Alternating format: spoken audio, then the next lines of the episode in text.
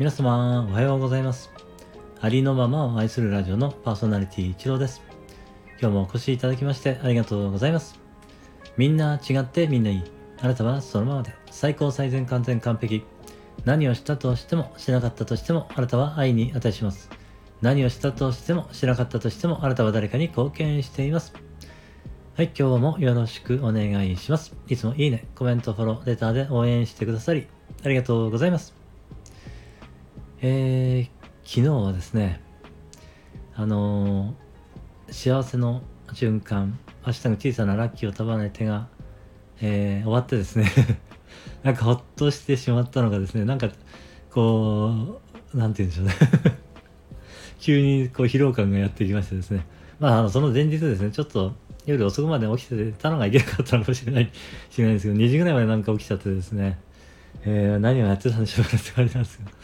えーちょっとですね、いろいろやっていて、なんか遅くなっちゃったらあんまり寝てなくてですね、ちょっとそれで疲れちゃったのか、今日ですね、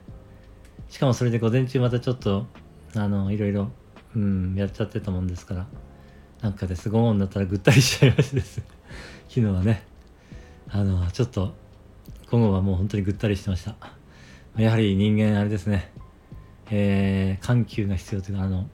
うん、やはり睡眠、睡眠というか言っちゃいましたけど、睡眠はですね、やはり十分とった方がいいですね。当然ですけれど、やはりね、そんなことを感じた、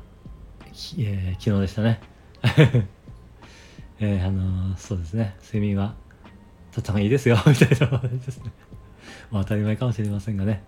えーそうなったりでね、えーバランスですかね、やはりね。まあ、ゆったりする時間もね、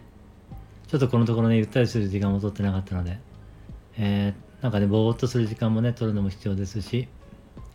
あとね、学びもちょっとこのところね、やってなかったんですよね。学ぶこともやっぱりね、取り入れていかないとね、えーインプットもしていかないとですね、アウトプットがね、やはりできなくなってしまう。まあ、そのあたりも、えーやはりバランスかなというふうに感じましたのでね、えーそのことをお話しさせていただきました。はい。えー今日ね、最後までお聴きいただきましてありがとうございました。今日も一日あなたの人生が愛と感謝と喜びに満ち溢れた光り輝く素晴らしい一日でありますように。ありがとうございました。ではまた。